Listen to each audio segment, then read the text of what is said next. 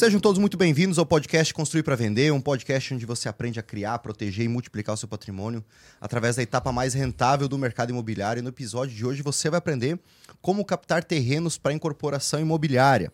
Se você aí está indo para o próximo nível do seu negócio, já viabilizou uma casa, já construiu uma casa, agora quer começar a empilhar casas uma em cima da outra, ou mesmo fazer um loteamento, você vai aprender nesse episódio aí como você vai fazer isso, não ficar só passivo, esperando na sua mesa aí os terrenos aparecerem, as oportunidades aparecerem, mas sim criar essas oportunidades, criar aí o seu portfólio de terrenos. E para falar comigo sobre esse tema, eu trouxe um especialista na área de incorporação imobiliária, captação de terrenos, seja para incorporação de edifícios, seja para loteamentos também, aqui em Santa Catarina, que já viabilizou e está é sócio de um empreendimento de mais de um bi de VGV. Ou seja, ele já é rico, já resolveu a vida, agora ele está só aqui, só passeando aqui, né? Só, já, já não precisa mais trabalhar, né? Seja bem-vindo, Vitor Crestani. Tudo bem contigo? Tudo bem, Léo. Obrigado pelo convite. É um grande prazer estar aqui compartilhando conhecimento. Matheus, bom dia. Gabriel, bom dia. Bom dia, bom dia. Vamos trazer um conteúdo aí para que a gente possa ter novos incorporadores na nossa praça, né? Um mercado que precisa bastante de profissionais capacitados. Exato. E vamos trazer uma nova visão hoje sobre incorporação imobiliária, captação de terrenos para incorporação imobiliária, tanto na vertical, os prédios, quanto Uhum. na horizontal, loteamentos e condomínios. Sim, muito bom. O Vitor, ele é professor de incorporação imobiliária, né? Já atuou na, gestão de incorporadoras e hoje ele é o maior loteador de Santa Catarina. Né? Ele tem 1,94m, esse é um alemão grande, né? E vai, e, e vai mostrar o que ele fez nos últimos anos. A gente já se conhece, eu acho que... 10 anos por aí. Por aí, 2015. Eu lembro de É. 2015, Oito quando, anos. quando a gente estava. é, a gente se encontrou pela primeira vez. Eu estava com, com um incorporador que estava vindo para a região, estava buscando Isso, terreno para ele. Exato. né, e aí a gente começou a mapear. E quando você mostrou os terrenos que você tinha na pauta, eu falei: caralho, o cara não é um corretor normal. Porque, sinceramente, Exato. a maior parte dos corretores são extremamente amadores, né? Exato, exato. O que acontece hoje no mercado, já acontecia naquela época, há Uhum. oito, nove anos atrás, quase, é que hoje o corretor de imóveis ele ainda é despreparado para trabalhar com terrenos para incorporação imobiliária. A formação do corretor ela não é boa o suficiente para preparar ele para fazer uma análise técnica e financeira de um imóvel para uma incorporação. Então, isso normalmente fica às custas e à responsabilidade do próprio incorporador. E, por incrível que pareça, tem muito incorporador que também não sabe direito o que está fazendo. Sim. E quando você passa a fazer um trabalho orientado, estratégico e técnico com método, com metodologia na captação de terrenos, isso é fundamental para que você tenha uma incorporadora com margens e com empreendimento que tenham liquidez, isso naturalmente vai resultar num fluxo de caixa saudável, porque você tem bons produtos dentro da sua incorporadora. Eu comecei nessa área há anos atrás, quando eu fui gestor de projetos de uma loteadora. E eu passei a entender que a captação do terreno era o principal processo do início de uma incorporadora e depois o estoque de terrenos dentro de uma incorporadora, a consolidação dela no mercado. Quando eu saí dessa posição de gestor de projetos dessa incorporadora, eu passei a trabalhar com a intermediação de terrenos, grandes áreas e terreno, grandes áreas para loteamentos e terrenos para prédios, tá? Nesse momento, eu comecei a perceber que havia uma diferença muito grande entre corretores que estavam no mercado no dia a dia e corretores que realmente sabiam trabalhar com grandes áreas. Então, o que foi a primeira coisa que eu fiz? Eu fiz um levantamento de dados históricos de 30 anos de todas as cidades de Santa Catarina. Caramba. Qual que era o objetivo desse, desse estudo? Entender a curva de crescimento dos índices, dos principais índices das cidades. Então, através de IBGE, dos dados das prefeituras, né, eu comecei a fazer um levantamento que eu chamei de meta-estudo, que era um mega estudo, na verdade, onde eu, eu analisei crescimento populacional, evolução de PIB, evolução do IDH de cada município do estado de Santa, de Santa Catarina. E eu, dentro do mercado imobiliário, eu classifiquei todos os índices que eu levantei, todos os dados que eu levantei, coloquei alguns pesos para eles e dei notas para os municípios. Então eu comecei a enxergar de uma maneira muito clara quais municípios haviam mais crescido nos últimos 30, nos últimos 20, nos últimos 10. E aqueles que estavam com tendência de crescimento para os próximos 10, para os próximos 20, para os próximos 30. Então, esse trabalho por si só, ele já diferencia completamente a abordagem na prospecção de negócios, de terrenos.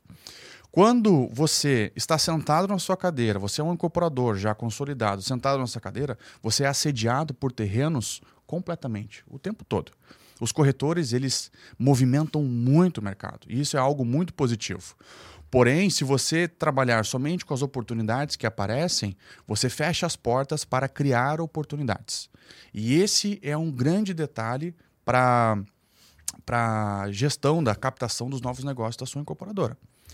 Com esse trabalho, a abordagem mudou. Eu passei a captar de forma estratégica. Então, eu escolhi os municípios que eu queria trabalhar. Eu escolhi os 10, os 15 primeiros da minha lista e falei: desses 15 primeiros municípios, que estão ranqueados aqui na minha lista, eu vou entender como é que funciona o plano diretor dessa cidade. Léo, existe uma questão muito importante que o plano diretor ele é constituído por diversos conselhos dentro de um município. É uma equipe multidisciplinar que consulta todos os munícipes que ali moram há 10, 20, 30, 40, 50 anos. Então, tem conselhos municipais que participam, técnicos de diversas áreas, e aí sim se constitui um plano diretor. Ou seja, se tem alguém que entende da cidade, é o plano diretor. Ele é o resultado de uma análise e de um planejamento de crescimento do município. Quem capta terrenos sem analisar plano diretor já começa errado. Já começa sem a ferramenta principal. Então, mudando a abordagem para estou recebendo oportunidades, para uma outra visão, estou criando, buscando especificamente as minhas oportunidades, você precisa entender as, as, as cidades que quer atuar e os, os planos diretores, como que eles funcionam. Esse tipo de abordagem me trouxe muito sucesso na captação de oportunidades e de entender como que as cidades estavam funcionando. Depois que eu mapeei os planos diretor, eu falei: essa cidade está crescendo para cá, essa cidade está crescendo para lá, essa cidade está com dificuldade no tamanho de lote, essa cidade está com dificuldade na altura da edificação. E aí o tempo começou a passar e eu fui vendo exatamente o que eu já tinha mapeado começando a acontecer. Cidades com potencial de crescimento, né? porque as incorporadoras são empresas que fazem conta. É, ela não tem uma paixão emocional pelo terreno, diferente da abordagem do dono do terreno. O dono do terreno, às vezes, está vinculado, caso não seja um investidor, né? ele tem um vínculo emocional nesse terreno. Eu estou aqui, a minha família está aqui há 30, Exato. 40 anos. Três né? gerações já naquele é. terreno. E agora sim, isso tem a minha casa aqui que eu vivi os meus momentos. Esse valor emocional, ele não é descartado, mas ele não pode ser monetizado no momento de uma aquisição de uma incorporadora. O negócio da incorporadora é adquirir terrenos e vender é, apartamentos, vender imóveis prontos, né? E aí há essa diferença de expectativa do valor emocional. Então, uma incorporadora faz conta. O proprietário do terreno quer fazer o melhor negócio. Ponto. E, as, e aí, esse melhor negócio ele tem um range de variação assim, muito grande, porque pode ter ou não esse valor emocional. A incorporadora precisa fazer conta. Então, quando a incorporadora começa a analisar plano diretor, ela vai chegar na mesma conclusão que eu estava chegando. Uhum. Ou eu estava chegando na mesma conclusão que as incorporadoras estavam chegando. Então, os lugares que eu entendia que eram bons de se fazer operações imobiliárias, lá estavam indo as incorporadoras também. Por quê? Tem potencial construtivo, os recuos estão facilitando, o licenciamento no município está tá rodando legal. E com isso, Léo, eu comecei a ter bastante sucesso na parte de captação de oportunidades. Só que eu mudei o lado da mesa. Uhum. Ao invés de eu observar as oportunidades que estavam chegando, eu comecei a ir atrás das oportunidades que eu entendiam que eram boas. E tive muito sucesso com isso. A evolução desse trabalho culminou no, no nascimento de uma grande empresa que eu participei da fundação, que foi a Vocan Urbanismo. Uhum onde eu tinha uma participação nos resultados lá, vendi minha participação, saí de lá, fui fazer meus próprios loteamentos, é, pra, no modelo para captar investidores. Captei dezenas de milhares, de, de dezenas de milhões de reais para os meus negócios é, e assumi depois uh, como diretor da ACN Empreendimentos, empresa que hoje também é sócia investidora dos meus empreendimentos. Tá? Fiquei como diretor é, é, nessa empresa por quatro anos e meio. E até que agora eu, eu resolvi fazer novos projetos, né? Não ficar mais como executivo no dia a dia da incorporação imobiliária. Mas à frente da incorporadora, eu também percebi que não só para loteamentos e condomínios, esse raciocínio ele se aplica também para a verticalização. Então, os multifamiliares na área predial funcionam exatamente da mesma maneira. Claro que cada tipo de empreendimento eles têm a sua, a sua diferença, mas essa estratégia de captação sempre se mostrou muito assertiva. Uhum. E o que eu tenho percebido também é a necessidade da qualificação dos corretores de imóvel ou dos captadores de negócios da maneira que você e a sua empresa querem captar. Porque se você passa o telefone, liga para cinco corretores e fala assim: "Ah, eu estou querendo um imóvel porque agora eu quero fazer uma incorporação". Isso é uma coisa. Agora se você liga para essas mesmas cinco pessoas, traz um por um na sala, já para não dar confusão entre eles, né? Sim. Você não pode botar todo mundo não dá junto, motim, né? né? você traz um por um e fala assim, ó, eu quero um terreno de mil a mil e quinhentos metros quadrados na região de tal bairro a tal bairro, porque eu preciso fazer. E você sabe que o, lá o coeficiente de aproveitamento é X, que o tamanho do seu empreendimento vai ser tal, né? Que ele precisa ter no mínimo tantos metros de frente, porque senão não vai dar para encaixar uma circulação de veículos, por exemplo, né? E, e aí vai dar um tamanho de empreendimento que você está procurando. E aí você vem, você qualifica o o seu captador uhum. e coloca ele para fazer uma captação estratégica para você. Isso é algo que eu entendi e comecei a qualificar alguns corretores para fazer isso. E valeu muito a pena. Tá? Então, essa trajetória que eu trilhei na captação de oportunidades, captação e avaliação de oportunidades, já me trouxe muitos frutos e hoje eu quero compartilhar um pouco mais com você. Essa foi só uma introdução. Uma introduçãozinha aqui do, do Vitão. Breve. É, eu nem quis atrapalhar, porque é uma aula, tá? Se você pegar papel, caneta na mão, aí você vai aprender muito muito, muito com o Vitor, tá? Conheço ele, conheço os bastidores, conheci a, a história do Vitor aí, sei é, do, do nível de exigência. Bom, é um virginiano, né? Uhum. Então já dá para balizar por aí, né? O nível de exigência dele em analisar tudo, é, os empreendimentos e, e fazer, porra, eu, eu, eu, não, eu desconheço alguém que tenha feito uma análise de Santa Catarina no, no nível que você fez, Sim. né? Então, isso é um... É, a gente sai do empirismo, a gente sai do amadorismo, a gente vai para um nível de profissionalização, Exato. Exato. que afinal, é, a incorporação imobiliária, ela não vai mais ter espaço no médio, no longo prazo, para amador. Exato. Né? Você pode ser, começar sem experiência. Uma coisa é sem experiência. Outra coisa é ser amador. Tem muito incorporador grande, a gente sabe os bastidores de incorporadoras grandes, grandes que faturam 50, talvez não seja grande para o nosso mercado, mas 50, 100 milhões ano, que tem um nível de amadorismo interno um caos. Exato, né? exato. É, e porque vieram de um mercado extremamente aquecido, vieram no vácuo de um crescimento e ainda não precisaram não precisaram profissionalizar. Mas quem está entrando nesse mercado agora, ou está escalando agora, um diferencial que vai ser é ser profissional, né? É estar sim, com base sim, sim. em dados, né? Hoje ainda é um diferencial ser profissional. Né? Por quê? Ainda, é diferencial. Né? Ainda né? é um diferencial ser que deveria ser básico. Deveria ser né? básico, né? Porque a construção civil era um mercado que ela tem margens altas. Uhum. A indústria da construção civil. Sim. Se você vai para a indústria né? Se você vai para prestação de serviço de transportes, por exemplo. Sim, supermercado. Supermercado. As margens são baixíssimas. Você não tem margem para erro. Uhum. Então você pega um profissional, por exemplo, de monitoramento e controle da área de logística, ele é extremamente mais qualificado do que um profissional de monitoramento e controle da construção civil. Muito mais profissional. Muito mais qualificado, tem certificados né, sobre cursos, gestão fora do país e tudo mais. Por quê? Porque é um negócio que tem margens mais baixas. E você não tem menos margem para erro. A construção civil é um negócio manual. Uhum. E você hoje tem, você tem margem para errar ainda. Tá? Total, total. Bom, é, antes de a gente avançar um pouco mais no conteúdo, né, é, é importante uh, eu avisar vocês que a gente trouxe dois permutantes aqui de grande peso, tá? Inclusive, é, um era é, terceira geração de uma família de, com um land banking gigantesco aqui no Brasil. Estudou em Stanford, né? E é o, é o sobrinho aí do, do, do líder da empresa, da, da, da, holding familiar aí.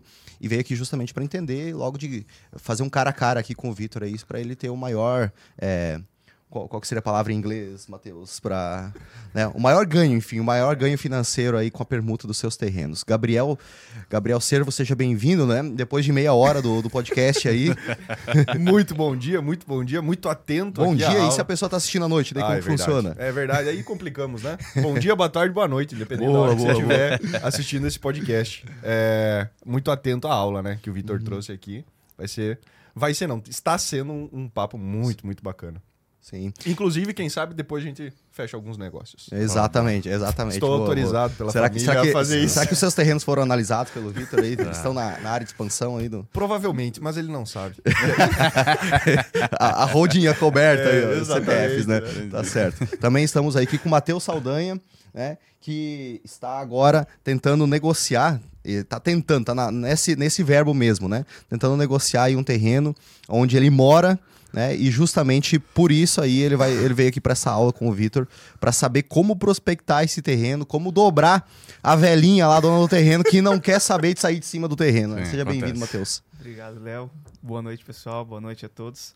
Realmente, a mulher ali é não é fácil, não. Vim tentando conversar um pouco já. Descobri, inclusive, é, o, o terreno por si só, onde eu moro, que existe já edificação ali nossa dela, na verdade, mas onde tem o, o condomínio em si, é, já é por si só já é um baita terreno. Aí uma conversa com ela, perguntando se ela tinha.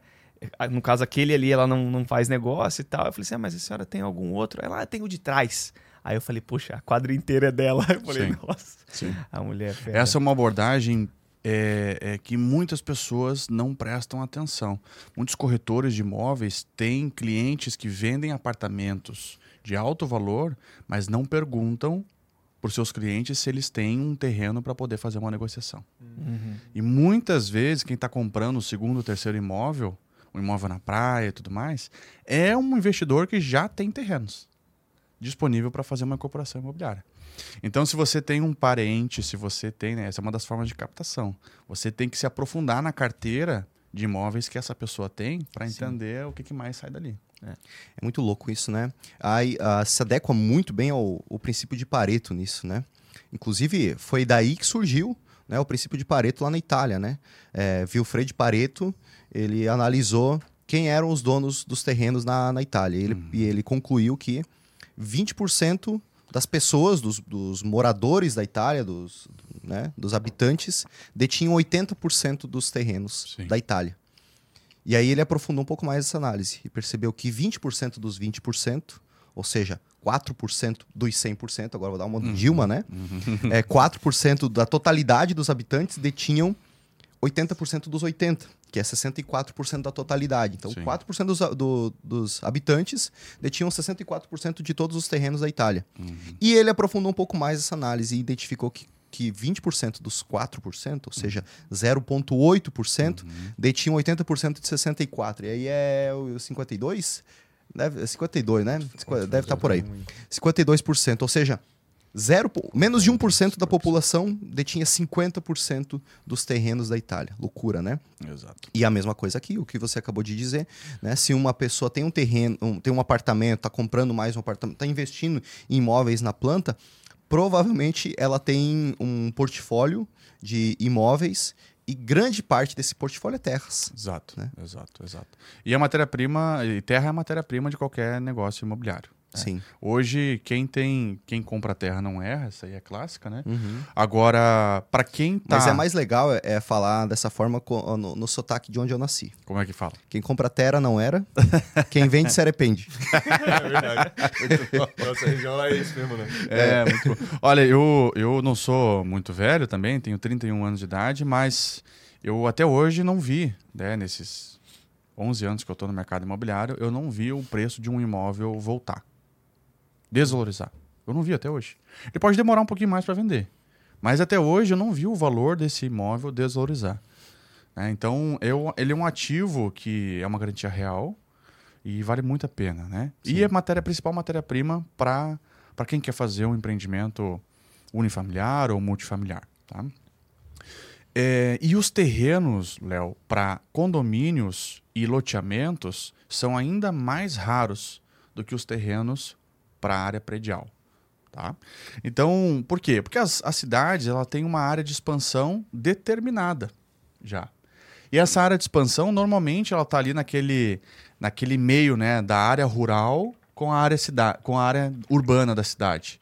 Então, a cidade vai expandir para onde? Ou para cima ou para as margens, né? as periferias do município. E aí, a grande parte desses terrenos são terrenos grandes, sítios ou fazendas. E aí você tem, enquanto na cidade você tem, numa quadra, você pode ter 10, 20 proprietários, nessas margens de crescimento da cidade, você tem em 500 mil metros quadrados, três proprietários. Uhum. Então, a concentração de proprietários é muito mais elevada quando você está tratando da área de loteamentos. Isso quer dizer que a sua possibilidade de fazer cagada com um proprietário de terreno é bem menor. Você não pode errar tanto quando você está tratando de loteamentos e condomínios. Por quê? Porque provavelmente as suas opções de fazer negócios naquele município diminuem muito. Porque você não tem mais 20 pessoas para visitar naquela quadra e mais 20 na outra quadra, como é no vertical. Você tem só mais alguns poucos proprietários para visitar, porque são terrenos glebas muito grandes para você então fazer um condomínio ou fazer um loteamento. Então, quem trabalha com a área de multifamiliar, com condomínios de casas ou lotes ou loteamentos, precisa ter muito mais atenção e muito mais disposição para fazer prospecção de terrenos. Costumeiramente eu, recebo né, dos alunos, Vitor, teu incorporador aqui está procurando um terreno para loteamento, 100% permuta, 100 mil metros quadrados. Eu falo, eu também tô. Né? se, se souber, achar, me avise. Souber, me avisa, manda para mim, né? Tô querendo. Então, porque realmente é mais escasso você encontrar um bom terreno para fazer um loteamento ou um condomínio, tá? Já dentro do município, você tem mais opções. Porque uh, enquanto você vê o mercado, uh, faça um teste, né? Abra a janela da sua casa aí e veja quantos loteamentos estão sendo lançados na sua cidade e quantos prédios estão sendo lançados nas suas cidades. Você tem muito mais opções de lançamentos de prédios do que de loteamentos. Naturalmente, por quê? A área urbana é uma área consolidada. E para quem está licenciando, os, a pessoa que está sentada lá dentro do órgão é, da prefeitura, do órgão ambiental, para quem está licenciando, é muito mais seguro, muito mais claro licenciar um empreendimento numa área urbana, porque ele tem parâmetros já definidos. Então ele já sabe que a, a, as vegetações que existem na área urbana têm uma destinação específica. Os cursos d'água na área urbana já estão todos mapeados. É, não existem mais uma fauna abundante dentro da área, uma fauna e uma flora abundante dentro da área urbana. Então, os limites de ocupação dentro de uma área urbana estão mais claros. Isso faz com que o técnico atrás da mesa do órgão licenciador tenha mais segurança. Então, naturalmente, a, a, o licenciamento, o ciclo de licenciamento do prédio da edificação dentro da área urbana, ele é mais rápido. Uhum. E isso, numa estratégia empresarial de multifamiliar, conta muito. Porque se você trabalha, por exemplo, com investidores, ou se você tem uma visão bem financeira de rentabilidade do seu caixa, o tempo é algo que conta muito. E você precisa ter um ciclo, quanto mais curto for o ciclo, nesse gigantesco ciclo imobiliário que nós temos, melhor é para a rentabilidade do seu caixa. Então, você ficar esperando um empreendimento ser aprovado na área rural, né, ou naquela área de expansão urbana, três, quatro anos, é um resultado bem diferente de você licenciar um prédio em um ano. Para o seu caixa da empresa, para a sua estratégia empresarial. Então, é, a captação de terrenos ela passa também por esse, por esse caminho, onde a pessoa tem que ter essa visão estratégica dos stakeholders, né? Provavelmente Como o primo é? aí, né? Stake, Não, é. Como que é, Matheus? Que se fala é? Manda, manda bala aí, Matheus. é. Fala aí. Esse, esse, esse, esse vai Partes ser bom. envolvidas. Stakeholders. Stakeholders. O Matheus tem um inglês peculiar. inglês peculiar. Entendi, entendi. É diferenciado. É, é, é, como é que é? Ele tem sotaque, né? Dá É indiano. Se o sotaque que é fosse o problema, né? É um sotaque indiano no inglês. então, mas a importância é que o quê? Quem que é o, o último responsável por uma incorporação dar certo? O dono da incorporadora. E se ele não pensar no problema que o cara que está sentado lá dentro do órgão ambiental vai passar, cara, é um risco que ele tem que mapear. A gestão de risco é o pico da gestão. É o suprassumo da gestão. Quando você está com toda a sua operação dominada, que você passa a fazer a gestão do que pode dar errado, é porque você está Sim. né, num- num- num- por cima da carne seca. Sim. Então você já dominou a sua operação e agora você está começando a dominar aquilo que pode dar errado, fora do seu ambiente. Então você está pensando, esse tem que ser o objetivo de cada gestor. Tá? É, ele já está pensando na pessoa que está sentada lá dentro que vai dar caneteada na sua licença. Sim. Então, isso muda a estratégia da empresa. A captação de terrenos, ela precisa ser estratégica nesse nível. Como que o prazo de licenciamento desse tipo de negócio que eu estou captando vai impactar na rentabilidade do meu fluxo de caixa? Ou na rentabilidade do meu investidor? Ou na rentabilidade do meu parente que está aqui investindo comigo? Né? Ou na expectativa do dono do terreno, se é a senhorinha de 85 anos, né? Será que ela vai ver esse empreendimento imobiliário? Porque ela está pensando nisso. Vou fazer uma permuta financeira, uma permuta física para receber esses imóveis aqui quando? Eu não tenho tempo, meu filho. Eu preciso gastar o meu dinheiro agora. Sim. Né? Então, isso vai moldando a estratégia de abordagem com os proprietários de terreno também, que é mais um stakeholder aí Uhum. De relevantíssimo peso. né? Quando você traz um proprietário de terreno para o seu negócio, você tem que entender que é um casamento. Uma permuta é um casamento. Se você arrumar um, um sócio, né, um permutante, que é chato, é a mesma coisa que você arrumar uma esposa, um marido chato. Você quer se relacionar com uma pessoa chata? Não. Né? E às vezes, principalmente para quem está crescendo ou expandindo, escalando, ele quer fechar negócio. Sim. E aí ele fala assim: ah, não, mas esse cara aí eu vou aguentar. Aí beleza, você fechou um negócio, aí você fechou um negócio com duas pessoas legais, aí você fala assim: putz, cara, agora eu tô com um patinho feio aqui dentro do meu portfólio e isso está me incomodando. Faz parte, eu já passei por isso, e a minha orientação é: tenha calma na hora, né? Arrume sócios bons, né? Para não se incomodar é, com permutantes. Hein, Vitor, só uma. Agora que tu linkou ali com essa questão do multifamiliar, né? Vertical ou os loteamentos. Pelo teu estudo que tu fez, assim, eu sei que diversos aspectos entram em consideração, né? Por exemplo, o balneário não tem para onde expandir, então se verticalizou muito. Mas, por exemplo, da análise de Santa Catarina, existe uma base, assim, se tipo, prim- o primeiro local para onde a cidade se expande é. é ah, na horizontal, ou seja, são novos loteamentos, ou a tendência, por exemplo, de, de verticalizar? Existe um- uma base assim de, de para onde se vê que a cidade vai? Por que, que eu pergunto isso? Eu sou de uma cidade também daqui de Santa Catarina, do Oeste, que, cara, eu vejo ela indo para os dois lados. Só que eu não sei qual. Eu queria talvez entender qual foi primeiro, né? Qual a tendência de ir primeiro. Existe algo desse aspecto? Existe dois aspectos, um aspecto legal e um aspecto mercadológico. O aspecto legal vai tratar da lei orgânica do município, que vai determinar que o máximo de ocupação de um município, em detrimento da sua área ambiental intocada, pode ser tantos por cento, Uhum. tá? X por cento. Ou seja, ela tende a crescer até um determinado momento, porque depois disso, legalmente, ela tem que ter um percentual de área eh, rural o suficiente, na equivalência das áreas do município. Só que existe uma, uma questão mercadológica, e isso é algo bem interessante que eu observei e ensino isso nos meus cursos também. É mais barato você crescer horizontalmente do que verticalmente.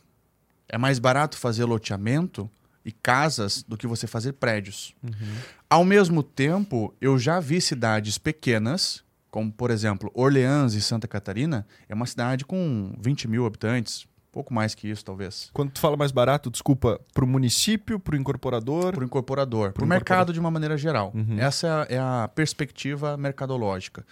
É, quando você, se a cidade ainda tem como crescer horizontalmente, ela naturalmente cresce por uma questão de lei de mercado. Porque é mais barato, é mais fácil acontecer.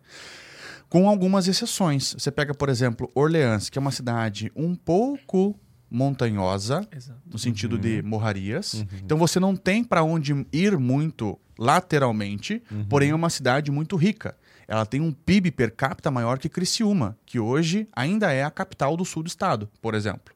Aí você vê uma cidade de 20 mil habitantes com um PIB per capita maior que uma cidade de 300 mil, né? Quase 300 mil.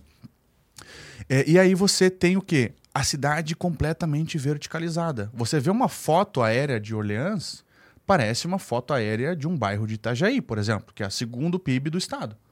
Aí você faz uma comparação entre uma cidade que tem 300 mil habitantes e uma cidade que tem 20 mil habitantes e você começa a ver as leis do mercado operando. Por que, que ela verticaliza? Pela dificuldade em expandir para lateral e porque ela tem dinheiro para verticalizar. As pessoas pagam pelo produto. Porque se eu fizer um prédio numa cidade, por exemplo, Sinop, que é uma cidade que é muito horizontal, tá? É uma linha reta. Tem poucos prédios nessa cidade, mas tem muitos loteamentos. É, por quê? Porque é mais fácil é, para o cliente hoje morar. Tem uma questão cultural também, mas é mais barato para ele comprar um terreno do que comprar um apartamento. Sim. Porque é mais caro fazer um apartamento. Então, é, conforme o preço por metro quadrado vai crescendo, a, o multifamiliar vertical vai se tornando uma possibilidade. A partir de 6 mil, 7 mil reais, o metro quadrado na venda, com o preço de construção atual, começa a ter uma possibilidade de verticalização real dentro da cidade. Até lá, se ela não conseguiu evoluir o preço das construções nesse preço por metro quadrado, ela tende a crescer horizontalmente. Até o limite que a lei orgânica vai permitir. Perfeito. Entendeu? Legal. Muito bom. E, e como que os incorporadores hoje, eles é, geralmente prospectam terrenos? É, pergunto isso porque eu, eu vejo que a maior parte das pessoas, do- dos incorporadores, não tem um método para isso, né? E além disso, além da, da forma como eles fazem hoje, como você sugere que eles façam? Como que deveria ser se eles estivessem olhando para uma questão de profissionalizar a sua incorporadora? Certo. Hoje eu tenho mentorado diversos incorporadores e eu tenho percebido um padrão nesses processos de captação. Geralmente as incorporadoras expandem pela mentalidade do gestor principal. Essa mentalidade, ela normalmente tem uma energia empreendedora e ela é uma energia de crescimento, não de organização. Tá? E isso é um fato muito importante. O gestor principal da incorporadora, é, nos primeiros anos de uma incorporadora, de qualquer empresa, ela vem com esse espírito empreendedor. Mas é necessário saber o momento de substituir essa energia por uma energia mais gestora, com o objetivo de profissionalizar. Aí vai de cada empreendedor entender se ele tem essa energia dentro dele também, para ser mais técnico e mais gestor, ou então ele tem que ter a humildade e a sabedoria de colocar um gestor profissional dentro da incorporadora dele. O processo de novos negócios não funciona diferente disso, é a mesma técnica.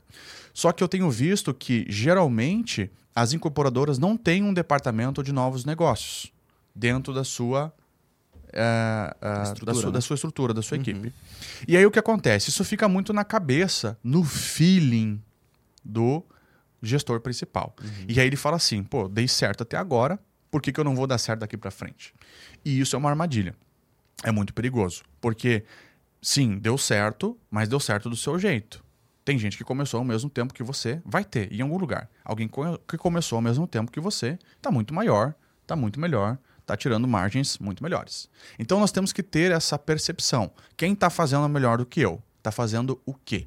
Essa é uma pergunta que tem que se fazer constantemente. E eu vejo que os incorporadores não se fazem essa pergunta. Quando ele fizer essa pergunta, ele vai chegar em algumas estruturas, né? Que é ter um departamento de novos negócios. Esse- só que esse departamento de novos negócios, ele tem que ter uma orientação estratégica. Então, por exemplo, eu sempre oriento os incorporadores que isso é algo que eu não vejo, Léo. Por exemplo, eu quero crescer como empresa. Né? Onde é que você quer chegar como incorporador? Ah, eu quero ser grande. Beleza, ótimo. né? Se você não quisesse, não precisava levantar da cama, né? Agora, é, quanto que você Não quer é grande. tangível, né? O, o grande é, não é, é- O que, que é? É, a é gente precisa, você, né? precisa amadurecer isso, Exato, né? É, Quanto que é grande, né? Qual que é o seu sonho? Né? Vamos falar assim em números, então, para a Uhum. gente conseguir tangibilizar. Ah, eu quero ganhar 100 mil por mês, né? De média, no ciclo imobiliário. Tá? Vamos botar um ciclo imobiliário do multifamiliar de 60 meses. Uhum. 12 a 18 para licenciamento, né? E aí o restante para construção e entrega da edificação. Ah, eu quero é, 100 mil por mês, de média, nos próximos 60 meses. Tá? Tem gente que esse número é alto, tem gente que esse número é um, um número baixo. Tá? Mas vamos falar desse número de 100 mil por mês que você não tem sócios. É 100 mil para você de média de lucro. 100 mil por 60 meses dá 6 milhões. Tá? Se você tiver a expectativa de ter 6 milhões de lucro num ciclo de 60 meses, você i- imaginando que você faça uma captação estratégica de empreendimentos que te deem pelo menos 25% de lucro, você está falando que você precisa de um VGV, né, de, um- de uma receita total desse empreendimento nesse ciclo de quatro vezes os 6 milhões, ou seja, um empreendimento de 24 milhões de VGV. Por quê? O lucro dele vai ser 25% e você vai ter 6 milhões no ciclo, que é o equivalente a 100 mil por mês. Isso já muda completamente a visão de captação de negócios. Porque a realidade do incorporador hoje, estou sentado aqui, dando conta da minha operação, e quando quem é que tem que olhar para uma, uma visão futura da empresa? Tá? Como é que funciona numa, numa multinacional, por exemplo? Diretores para baixo olham para o presente e para o passado da empresa. E VPs para cima olham para o futuro da empresa. E aí, quando a estrutura não é robusta o suficiente para ter essa diferenciação, existe um acúmulo de funções nesse gestor principal. Ele tem que cuidar do presente e do futuro da empresa. Tá? E aí, essa questão de não cuidar do futuro, não pensar nesses objetivos estratégicos para um departamento de novos negócios, faz com que o gestor principal se coloque numa posição de passividade em relação aos objetivos estratégicos dele e às oportunidades. E aí ele se torna uma pessoa que avalia oportunidades que chegam. E essa é a realidade das incorporadoras hoje. Qual que é o ideal e como que faz- se faz esse ideal? É a- agir de maneira ativa na captação de oportunidades. E começa por onde? Sabendo o tamanho que você quer ser de incorporadora. Quero ser uma incorporadora de 100 mil por mês, para mim, no meu bolso, no ciclo imobiliário de média. Aí a minha pergunta é: um VGV num ciclo imobiliário de 24 milhões de reais, um ciclo imobiliário de 60 meses, é algo grandioso? Não. Hoje em dia, na nossa região, principalmente aqui, qualquer empreendimento dá 24 milhões. Né? Um empreendimento de 3 mil metros quadrados, 4 mil metros quadrados, vai te dar um, um VGV desse potencial aí, desse tamanho, né? Então, aí você começa então a criar novas expectativas a respeito do negócio. E aí você é, entende assim, ó, para eu ter um VGV de 24 milhões, eu preciso, numa região que vende a 15 mil reais o metro quadrado, 10 mil reais o metro quadrado, por exemplo, eu preciso de tantos metros quadrados privativos. E isso vai me dar X metros quadrados total de obra. Para eu conseguir construir esse total aqui, eu preciso de um potencial construtivo, um coeficiente de aproveitamento dentro do plano diretor de tanto e de um terreno de X metros. Então, através de uma meta financeira, você cria um passo a passo para conseguir chegar numa captação objetiva e estratégica. Preciso de um terreno de X metros na região tal para vender a tal preço, que vai me dar um VGV de 24 milhões, que vai me dar 25% de lucro e que vai me dar 6 milhões, que é o equivalente a 100 mil por mês. Então, essa questão estratégica molda a visão empresarial. Porque a missão empresarial é o propósito da empresa. Para que ela existe? E cada gestor principal tem um propósito. Mas a visão é aonde eu quero chegar com isso. E essa visão tem que ser objetivos smart. Né? Ele tem que ser específico, ele tem que ser mensurável, tem que ser atingível. E aí você vai olhando. Pô, eu sou um incorporador que está começando essa semana e quero fazer 100 milhões de VGV no próximo ciclo. Não é atingível, vai ser difícil. Dá para você fazer, mas você já prepara o psiquiatra aí que vai dar muita dor de cabeça. Né? Agora, se você coloca de maneira estruturada esses objetivos de maneira estratégica, a sua captação fica muito mais leve. E aí você prepara o seu time de captadores para que eles possam seguir a mesma linguagem que você está seguindo. Uhum. Quero terrenos tal, de tal, de tal região, tudo mais. E aí você tem um ciclo de captação mais curto. Porque ao invés de ficar avaliando é, é, você tem uma meta de captação, 24 milhões de VGV nesse ciclo. Ao invés de você ficar um ano avaliando terrenos, se você tem uma captação estratégica, você vai passar poucos meses, porque você vai ser muito mais assertivo. E aí você tem mais tempo para se dedicar na gestão da operação, né? E aí essa janela de novos negócios ela vai se abrindo a cada ciclo imobiliário para que você consiga ter o seu planejamento estratégico de incorporador uma maneira mais organizada e mais visual. Tá? Então, hoje, a minha orientação para aqueles que querem é, é, ser estratégicos e assertivos na captação de novos negócios, de terrenos para suas incorporações, é o que? Defina onde você quer chegar. Depois, monte essa, essa pequena lista, um checklist. Né? Bem simples, é uma lista com algumas informações sobre os terrenos que você procura. Qual é o zonamento? Esse zonamento está em qual bairro? Qual é o tamanho do terreno que você precisa? Qual é o tipo de negociação que você está disposto a fazer? É 100% permuta? Tem, rola um aporte em dinheiro? Você tem capital? Tem um investidor com você? Quanto que você precisa rentabilizar? Qual que é a margem de lucro que você precisa ter? Para poder chegar nos seus objetivos estratégicos. Isso tem que estar tá pronto para você. Se você não tem essas informações, quer dizer que você está terceirizando a gestão do seu negócio para o mercado. Né? A partir do momento que eu não sou objetivo exatamente nisso, você está dizendo assim: o que aparecer para mim, eu vou avaliar. Então você está terceirizando os índices de gestão do seu negócio para as oportunidades que aparecem. Isso não é o único caminho. Mude isso. Faça o contrário. Busque você no mercado os seus objetivos. Assuma o controle do crescimento e da, da, do momento que a sua empresa vai estar lá no futuro. E aí, você, o próximo passo disso, depois que você levantou esses objetivos estratégicos e as características dos negócios que você está procurando, puxe alguns corretores de confiança ou vá você mesmo ao mercado, se você ainda tem tempo e disponibilidade para isso, para que você capacite essas pessoas e multiplique né, a sua captação de terrenos. Aí não é só mais você com noção dos seus objetivos estratégicos é, é, para poder fazer captação. Você vai ter agora um time de captação trabalhando para você. E aí o, o, seu diálogo com essas pessoas fica muito mais simples. Ele já sabe que ele tem que te mandar um terreno de X metros quadrados, com tanto de frente, que vai estar dando tanto de resultado. E aí, para isso, você vai ter um ganho de tempo. Ele vai te ligar e você vai falar assim: ó, oh, é, que o terreno de 800 metros quadrados. Aí você fala assim, fulano, mas nós não falamos que o terreno é de 1.200 metros quadrados, é 1.500? Esse aí não está disponível para mim. Ok, obrigado, tal, tchau. Então você não vai precisar fazer um estudo, não vai chegar na conta. Está fora do seu objetivo estratégico, tá?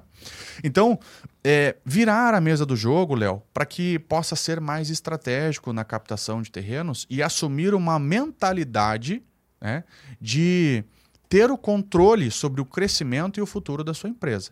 Eu vejo que essa área de novos negócios é muito importante que a pessoa é, que está querendo expandir a sua empresa ou iniciar no mercado de multifamiliar precisa ter essa mentalidade. Maravilha, maravilha. Aula, né, pessoal? Aula, né? Matheus tá quieto até agora, não falou uma palavra no, Cara, no podcast inteiro, tô... só absorvendo, né? Nossa! Depois nós vamos Nossa. entrar, nós vamos entrar mineiro. ainda. Nós vamos botou um mineiro nele. É. Nossa! Uma hora indiana, outra hora... é, mas, mas mineiro eu sou de verdade. Ah, é verdade. Teu pai é, é. tua família, né? É. Nós vamos entrar ainda no, no assunto da, da, dona... Como que é o nome da... Da dona Neide. Dona, dona Neide. Neide. Dona Neide Querida, aí. cara. Né? Como que vamos dobrar a senhorinha lá pra, pra negociar o terreno. É. É, Vitão, beleza. Pessoa, o incorporador entendeu que ele não pode ficar passivo da situação que ele tem que estruturar isso internamente dentro da empresa dele, criar um processo para prospecção de terrenos. Ótimo. E como faz isso? Como ele desenvolve a área de novos negócios dentro, dentro da empresa dele? Qual é o caminho que você recomenda? Tá. É, precisa ter um arquiteto interno, né? Ou um terceirizado que saiba fazer conta de novos negócios, tá? Os profissionais de arquitetura em geral, É, eu já vi algumas incorporadoras, Léo, terceirizarem a criação do produto para arquiteto terceiro. E isso é um erro fantástico. É comum, mas é um erro fantástico. Aham. A criação do produto, se vai ser, por exemplo, suíte mais um dormitório de 60 metros ou de 85 metros, isso não pode estar terceirizado. Essa estratégia de criação de produto é fundamental para você ter uma viabilidade de um negócio líquido e que dê resultado para sua empresa. Então, o primeiro passo para essa pessoa é, que está querendo expandir sua empresa e montar um processo de novos negócios é assumir a criação do produto de maneira estratégica. Tá? E aí você pode desenvolver um arquiteto que saiba fazer esse desenho, só que ela não sai da faculdade, essa pessoa não sai da faculdade sabendo fazer conta. E aí você precisa ensinar essa pessoa que sabe fazer desenho a fazer conta de empreendimentos imobiliários também, para que você, como decisor, consiga sentar num momento e analisar as três ou quatro opções que você tem. Esse empreendimento está com produto tal e me dá tanto de lucro, a entrada nesse negócio é tantos por cento ou X milhões de reais. Esse empreendimento é tanto, tanto, tanto. E você vai ter, né, então, um processo criado com um profissional, processos e pessoas, é isso que a pessoa precisa des- desenvolver. Um profissional da área da arquitetura ou um engenheiro, também dá, mas eu prefiro um arquiteto nesse caso é, que saiba fazer conta, e você precisa desenvolver essa pessoa para fazer contas de empreendimentos imobiliários, e que consiga te proporcionar uma visão estratégica comparativa dos negócios que estão surgindo para você. Para que no seu painel, na sua reunião de novos negócios, a cada 15 dias, a cada semana, enfim, você consiga ter comparativos. Esse empreendimento atinge os meus índices ou não? Consigo entrar nesse empreendimento ou não? Tá? A captação de terreno em si, especificamente, como que você pode fazer? Após definidos esses objetivos estratégicos que a gente falou mais cedo, nós podemos partir para a prática deste, deste, desse processo. Abrir a ferramenta Google Earth, que ela é a ferramenta principal hoje, assim, de mais fácil uso e é, gratuita, né? É, utilize o Google Earth Pro na sua empresa, no seu negócio, para que você possa fazer um mapeamento das regiões onde tem terrenos que você consegue atender aqueles objetivos estratégicos.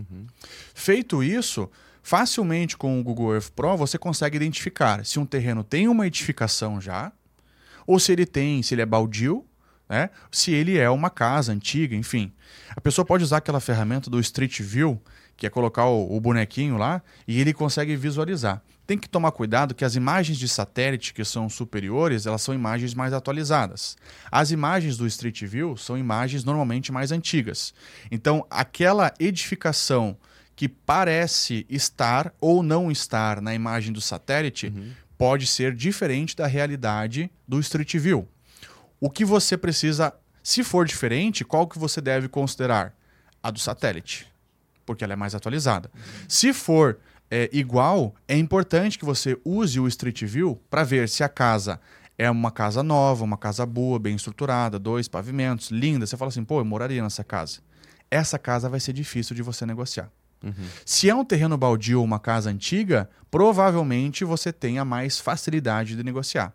Por que isso, Vitor? Porque pessoas bem estruturadas, você precisa fazer bons negócios. E pessoas que estão bem estruturadas financeiramente, é, morando numa casa de dois, três pavimentos, né, que um aspecto que você moraria nessa casa, por exemplo, é, vai, provavelmente tende a ser mais difícil você conseguir fazer um bom negócio ali. É, tá somando algumas coisas aí, né? Tá somando o valor terreno, o valor emocional, que a gente comentou bem no começo, e também o valor do- de tudo que ela fez, né? o porcelanato lá da Isso. Porto Belo que ela colocou, Exato. acabou de reformar a casa lá e tá, tá 100%. Exato. Quando na verdade o incorporador ele pode pagar pelo quê? Pelo potencial construtivo do terreno. Sim. E não por aquilo que já está edificado.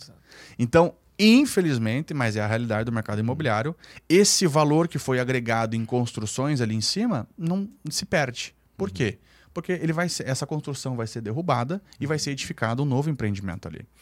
Então, é, de maneira prática, Léo, a pessoa pode começar a fazer o quê? Abrir o Google Earth Pro e começar a fazer alguns desenhos de polígonos de regiões onde ela vai fazer captação. E aí ela seleciona ali, escolhe, isso aí a pessoa faz em meia hora na frente do computador. Sim. Essa ferramenta é fantástica porque hoje a gente pode estar com, com ar-condicionado na frente do computador, né? Ou com o telefone na mão, você consegue já mapear ali 5, 6, 7, 8, 10, 15 terrenos sem sair da sua cadeira, em meia hora. Possibilidades de negócio.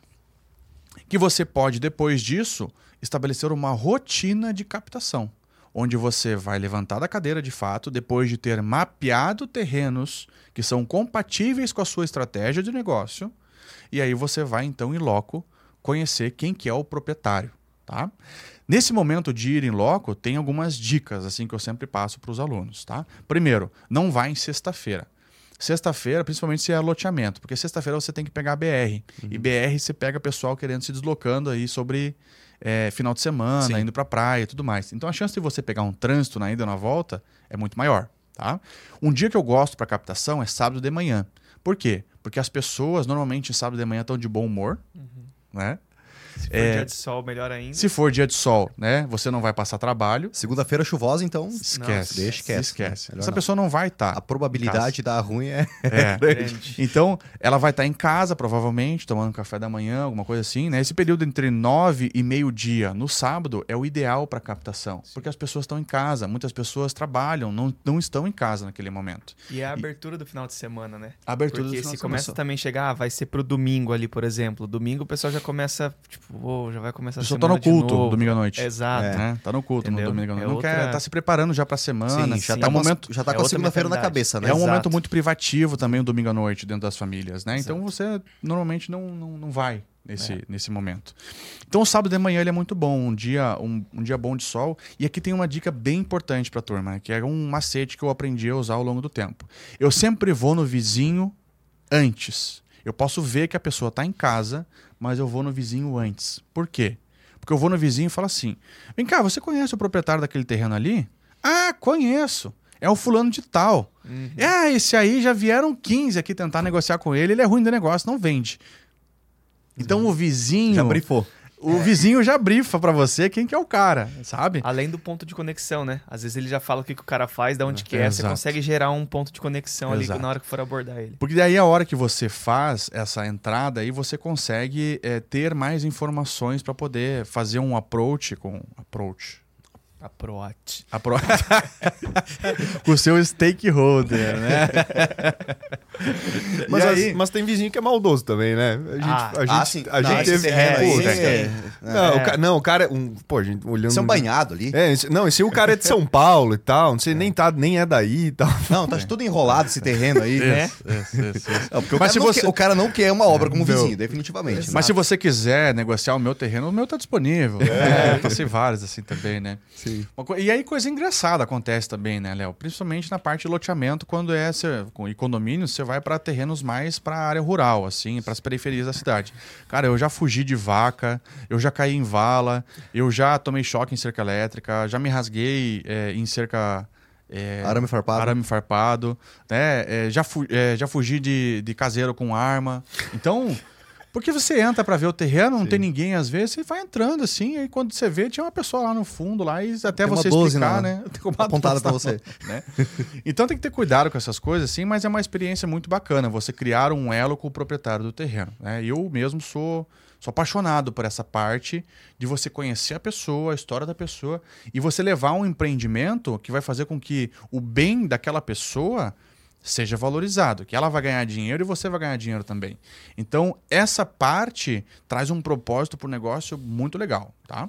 Um detalhe importante também é que alguns municípios, eles têm um sistema de mapeamento dos proprietários, que normalmente esse sistema de propriedade da prefeitura ou dos cartórios, que você consegue ter acesso a quem são os proprietários é, antes de fazer a abordagem. E aí, mesmo pela internet, naquele momento que você está ali com o Google Earth, você consegue ter acesso a quem que é o proprietário, já vê se ele tem alguma empresa no nome dele, já vê qual que é a situação financeira, qual que é né, o nome dessa pessoa, os familiares, enfim, e isso ajuda bastante para você ter mais informações para brifar aí o seu, seu stakeholder, né? É, voltando um ponto aí que você, que você falou sobre, sobre trazer isso para dentro da empresa, a gente está exatamente nesse momento, Vitor. Inclusive, como que tá a prospecção do arquiteto aí? Estou com alguns, estou com alguns contatos aí dessa semana. É. É, uma já não já pulou, mas teve um rapaz que inclusive está numa empresa bem Uhum. bem bacana que ficou, ficou- está interessado, já mandou o número dele. Ah, inclusive vou bacana. conversar com ele hoje mais tarde. Bacana, bacana. A Tem gente uma tá- que mandou mensagem agora, 10 para as 9 da manhã. Ah, é? Uhum. A gente tá, por coincidência, a gente tá exatamente nessa etapa. É, porque a gente, a gente tem essa dor, a gente sentiu essa dor. Nós é, mapeamos alguns terrenos para multifamiliar e por mais que, que eu, eu desenvolvi a- a- o meu estudo dentro da engenharia para estudos de viabilidade, é, fiz meu TCC sobre viabilidade e tudo, é, a gente não tem a parte de arquitetura. Estudo, estudo preliminar ali de viabilidade, um estudo de massa, uma definição de uma planta baixa. Ah, vamos fazer é, um apartamento tipo por andar nesse terreno que é minúsculo ou vale a pena fazer dois? Enfim, fazer esse estudo inicial demanda tempo de terceiros de um, de um escritório de arquitetura que às vezes eles vão lá na pipeline deles vai, vai 15 dias para fazer. Não é o foco deles. E, é, definitivamente. E, e aí a gente às vezes perde o timing daquele, daquele empreendimento, né? Tu viu só quantos, quantas palavras em inglês, né? A gente tá gourmetizando o nosso, post- Isso. nosso podcast aí. A gente tá perdendo já tempo, né? Semanas aí. E, aí- e nesse meio tempo, outras empresas já, já com proposta na mesa. É. Então, essa celeridade, eu acredito que seja importante, né? Quando a gente sabe que tem um terreno disponível, vem passivamente, né, através de um corretor de imóveis ou ativamente a gente vai buscar, é importante ter, está exatamente nesse momento e estamos buscando agora um profissional de arquitetura justamente para fazer esses estudos aí é, e, e desenvolver isso internamente, treinar essa pessoa, né? E devorar plano diretor da- das, das zonas onde a gente pretende atuar, justamente para isso. Então é um ponto bem, bem bacana para o pessoal que está ouvindo aí fazer dentro da sua Tem incorporadora. uma coisa importante, né? É, a atuação passiva em relação às oportunidades te coloca numa situação onde provavelmente você não foi o único que recebeu esse terreno. Uma lista de transmissão, pu, pu, pu, foi para O você corretor, tá lista. o co- corretor trabalha assim, ponto. né? O que, que eu já falo? Tá trabalhando com alguém esse terreno? Tô. Eu falei, então eu vou aguardar você fechar ou não com ele e depois eu trabalho esse terreno. Eu não entro em disputa hoje, mas é uma opção minha. Tem gente que gosta desse ritmo frenético aí e algumas pessoas dizem que é dinâmico. Eu não acho que é dinâmico. Eu acho que isso aí é, é o oceano vermelho. E eu não quero ficar lá sangrando ou criando expectativas Que vira leilão, né? é, com terrenos que estão sendo feito leilão. Aí o fulano faz uma proposta, eu quero en- enfiar minha proposta no frente dele e tal. Eu não entro nessas. Mas é a minha estratégia. Tem gente que gosta de operar assim. É, agora, se você atua de forma passiva, de a- ativa. As chances de você entrar num cenário completamente diferente é muito maior. Porque esse mercado, esse terreno não está no mercado. Você foi lá e captou. Entende? Então, a- a- o prazo para você desenvolver um bom estudo e apresentar uma proposta sem ter que ficar correndo, né? É, é, é muito, mai- muito melhor. Você consegue uma certa exclusividade nesse negócio para você fazer um bom trabalho, tá? Sobre os escritórios de arquitetura, os escritórios de arquitetura hoje eles estão desenvolvendo mais licenciamentos ou fachadas. Tem escritórios de arquiteturas que vai mais para a linha de assinatura e aí desenvolvem mais fachadas, interiores, né? E tem aqueles escritórios de arquitetura que são mais técnicos, que vão fazer o licenciamento. O em qualquer um desses dois casos, o foco não é o teu estudo de viabilidade. Não é. Né? Ele vai te ajudar no estudo de viabilidade para que você possa contratar um licenciamento com ele depois, onde é que ele vai ganhar dinheiro. Sim. Então, desenvolver o profissional de arquitetura e essa inteligência, mais do que o profissional em si, mas é o processo da empresa de avaliar novos negócios, é fundamental para que você consiga ter uma captação estratégica. Tá? E aí sim, é ter essa inteligência. O meu produto aqui vale a pena? Quantas garagens por laje? Né? Que esse é um principal ponto aí na vertical que, que viabiliza ou inviabiliza. Quantas garagens por laje esse meu produto está consumindo? Porque eu não vendo área de garagem, área comum, eu vendo área privativa. E aí, quanto que eu vou ter que colocar de área comum no empreendimento? Como é que vai ficar essa relação de percentual? Do total construído, quanto é área privativa? Esses percentuais vão definir se esse empreendimento vai dar resultado ou não. Por isso que essa, essa inteligência ela tem que ser interna dentro da incorporadora. Enquanto menos você depender de terceiros, mais celeridade e qualidade nesse processo de desenvolvimento arquitetônico você vai ter. Muito bom. Muito bom. Isso faz, faz muita diferença. Muita diferença mesmo. Isso já separa a, a, o, o, o, amador, né? O, de quem já está profissionalizando. E esse, um ponto que você trouxe antes é, pô, os incorporadores. Tem incorporador A e B começaram na mesma época, lá em 2010. Aí você vê 13 anos, 14 anos depois, o incorporador já trabalhando com 100, 200 milhões de VGV ano, uhum. né, de uhum. lançamentos ao menos, uhum. e versus o outro que está lá nos 10, 15, 20. Uhum. O que aconteceu? Será que uhum. só foi apenas ambição? Uhum. É, tipo, um queria mais, outro nem tanto?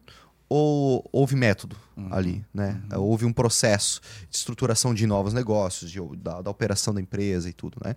Então, um ponto, um insight bem bacana que, que você inclusive uma provocação para quem está para quem tá ouvindo o podcast, né? É, e outra coisa, Léo, nesse processo aí também que eu acho que é interessante aí, é a liquidez do produto, uhum. tá? Quando você desenvolve um produto, o que, que eu digo com um produto? Se ele vai ser três suítes ou suíte mais um dormitório, por exemplo, naquele terreno. Você precisa ter uma análise multidisciplinar do contexto que esse empreendimento está inserido e procurar a liquidez, porque o fluxo de caixa manda em qualquer negócio. Tá? Fluxo de caixa é o pulmão do negócio. Uhum. Você não fica 10 minutos sem respirar. Agora, lucro líquido é o alimento. Você pode ficar um dia inteiro sem comer, que você ainda vai sobreviver. Então, lucro líquido você pode abrir mão. Fluxo de caixa, não dá, você vai morrer. Tá? Então, ter liquidez no seu produto é fundamental para que você consiga gerar atratividade e sucesso no seu negócio, principalmente se você trabalha com investidores, porque você consegue dar retorno para o investimento, mas retorno em termos de realização, não em termos de lucro líquido. É o investidor colocar dinheiro e saber que vai vender por aquele preço justo. Tá? É, e aí, pensar na alavancagem do negócio. Quando fala em alavancagem, as pessoas pensam: ah, meu Deus, eu não quero trabalhar alavancado. Gente, entenda que trabalhar alavancado não é uma coisa ruim.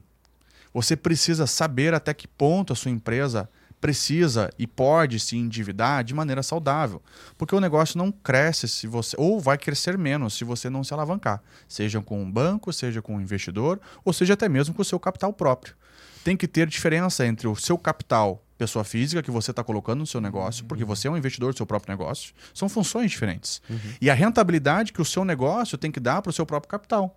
O capital mais caro que existe é o capital próprio. Porque ele tem um custo de oportunidade altíssimo. Sim. Ele é seu, você está abrindo mão de comprar uma outra oportunidade. Exato. E por incrível que pareça, do capital de dívida, o capital mais barato é o do banco. Sim. É o do produto específico para a construção civil. É o capital mais barato. O plano empresário ou apoio à produção. Uhum. Tá? O capital mais barato de todos é o do cliente. É o do cliente. É o do cliente. Porque você não remunera ele, quem remunera é o mercado. Uhum. O segundo capital mais barato é o do IPO. Porque você não remunera ele também. Quem remunera é o valuation da sua empresa. Uhum.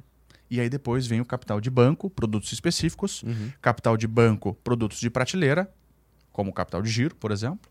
Vem fundos, né? E aí você precisa ter essa noção para se alavancar de maneira correta e permitir que a sua empresa cresça com recursos ter de terceiros. Uhum.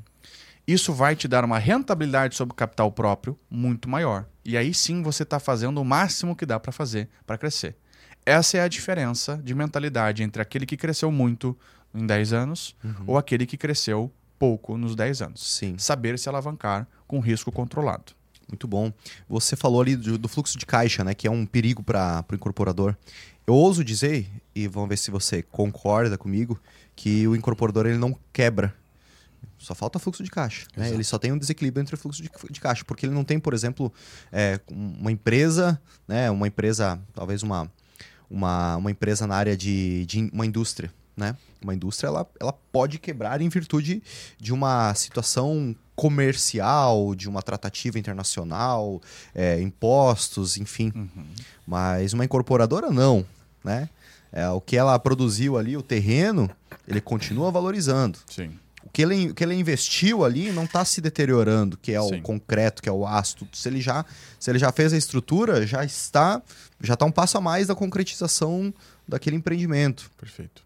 Mas ele vai, às vezes, por uma, uma, um- uma falta de fluxo de caixa, uma, uma organização inadequada disso aí, ele acaba tendo, tendo dificuldades e tem que en- encerrar, né? Uma forma de alavancagem também é, que foi, não foi bem, bem estruturada, né? A margem de lucro da construção civil é uma margem alta. E estrategicamente, se você vai trabalhar com capital de terceiros, você tem que contar que o custo do dinheiro vai sair dessa margem do seu empreendimento. Então, se eu tenho 25% nesse empreendimento e não tenho dinheiro para fazê-lo, você tem que saber que para ter dinheiro para fazê-lo no seu fluxo de caixa, isso pode custar um pouco da tua margem. A única maneira de quebrar na construção civil é se você comprar um empreendimento com margem que não caiba o quanto que você precisa pagar para ter fluxo de caixa. Então, ah, comprei um empreendimento com 20% de lucro e o quanto que eu vou dar para um investidor, para fulano, para ciclano, para banco, vai moer a minha margem de 20%, por exemplo. Essa é a única maneira de quebrar na construção civil. É, e, claro, de fato, se você não tiver o caixa para botar, né? não conseguir a estratégia necessária. Então, por isso que eu digo, aqueles que têm a estratégia de trabalhar com capital de banco ou com capital de investidor, precisa sim colocar é, lá na sua conta de viabilidade o custo desse dinheiro. Né? É, e também tem uma conta que ninguém, a maioria das, das empresas não coloca, que é o custo do pós-obra. Pelo menos um meio por cento do VGV tem que ser direcionado para o pós-obra, porque isso vai sair de algum lugar. Vai dar pós-obra. Não existe uma obra que não dá pós-obra. Assistência técnica. Sim. Então você vai ter que colocar lá na sua conta de viabilidade uma linha lá contando pós-obra. E aí coloca lá uma verbinha de meio por cento do VGV, que vai ser o suficiente para cobrir esses gastos. Mas o custo do dinheiro tem que estar lá. E aí você saber, pô, esse empreendimento numa situação normal de quem tem dinheiro, ele dá 25%. Na, mas, mas na minha situação, que eu vou trabalhar alavancado com capital de terceiros, por exemplo, e eu preciso remunerar esse capital, ele vai dar 20%. Então, a pergunta é: será que o empreendimento é ruim? Ou será que dentro da sua estratégia as suas margens são mais baixas porque você precisa alavancar capital de terceiro? Isso é uma pergunta muito relevante que o gestor principal do negócio precisa saber responder. Você vê como é que é aquela questão do incorporador que nós conhecemos, né? É, e, e também a- o fato da aspiração de um incorporador para outro. Nós conhecemos um incorporador que não trabalha alavancado, não trabalha com recurso de investidor, não, é somente recursos próprios por opção dele, por cultura dele. E, por exemplo, ele está fazendo um empreendimento de 45 milhões de custo, onde ele só vai dar o início quando ele estiver com esse capital, que inclusive ele, até que ele acho que ele já, já começou essa obra, né? Ele esperou, jun- ele juntou os 45 milhões, não é o primeiro, já é o, o- acho que É, terceiro, cultura, né? quarto ou quinto prédio dele, mas ele junta todo o capital, todo o custo para aí sim, juntei os 45 milhões, agora eu começo. Sim. Olha só que loucura, cara. É interessante essa, esse cara, né? Ele tá há quantos anos no, no mercado? Ele tá, É, 25 tem que anos. ser, né? É, bacana. Com certeza no início acho que não foi essa a estratégia. Hoje realmente é por Sim. Ele é, tá, vontade. ele né? tá numa área extremamente valorizada, Praia Brava. sim. Então, é, ele surfou a onda onde Uhum. não existia antes nenhum prédio, provavelmente há 25 anos atrás, ninguém queria um terreno dado ali na Praia Brava. E, mas esse é um, esse é um, é um perfil de incorporador muito comum, Uhum. né? Aquele, aquela pessoa que, que, claro, construiu algo gigante dentro de, de muitos anos e Uhum. ia falar assim, não, eu não trabalho com dinheiro do banco. Exato. Eu só vendo depois de pronto. Beleza, é um perfil é, que é admirável em, em vários aspectos. Ele já construiu, ele já consolidou o seu patrimônio. Ele definitivamente não precisa mais daquilo para pagar as contas. É, mas do ponto de vista de crescimento ou do ponto de vista de negócios, ele está deixando muito dinheiro na mesa. Sim. Ele, ele poderia estar se ele quisesse, provavelmente não é uma ambição dele, mas se ele quisesse sim, crescer mais, ele definitivamente está desidratando um potencial de Exato. escala gigantesco, quando ele poderia estar se alavancando com o cliente final, que é o dinheiro mais barato, com um banco, existem, mesmo, mesmo o plano empresário, apoio à produção, são, são extremamente atrativos Sim. né? E, e, e dessa forma tá, tá alocando aquele capital dele aonde na minha visão, quero saber a sua opinião, é o mais eficiente em mais matéria-prima, Sim. em mais terrenos, Sim. né? Vai comprar mais áreas, não pegar esse dinheiro para construir. Exato. O dinheiro dele é, é muito caro para isso, né? Ótimo. Tem duas observações bem relevantes nessa questão da curva de maturidade da incorporadora. Primeiro, o quanto que eu devo satisfação para as pessoas. que incorporadores maduros, eles não querem dever muita satisfação. Porque você trabalhar alavancado, por exemplo, permutei. Permuta já é uma alavancagem por si só. Você deve satisfação para o dono do terreno. Arrumei um investidor, você deve satisfação para o dono pro, pro investidor. Arrumei um produto bancário, você deve satisfação para o banco. Controle e satisfação para o banco. Então, você começa a entrar num cenário onde que é bem estreito. Uhum. Você tem que caminhar uma linha reta e, assim, faz parte. Para crescer, você precisa disso. E eu vou dizer o seguinte: esse processo é profundamente fundamental. Ter um banco na sua operação vai te ensinar a fazer construção civil. Implantar um sistema ERP dentro da sua incorporadora vai te ensinar a fazer processo de construção civil. Tá? Esse- isso é muito importante. O processo de crescimento ele precisa ser estreito mesmo, para que você não faça né, loucuras. Eu vejo muito incorporador que está no primeiro prédio, o cara já tem uma, já mora de frente para uma área e já tem uma, uma caminhonete de um milhão de reais. Ele está se alavancando na pessoa física em função de um resultado que talvez ele não tenha nem entregue ainda. Isso é muito perigoso.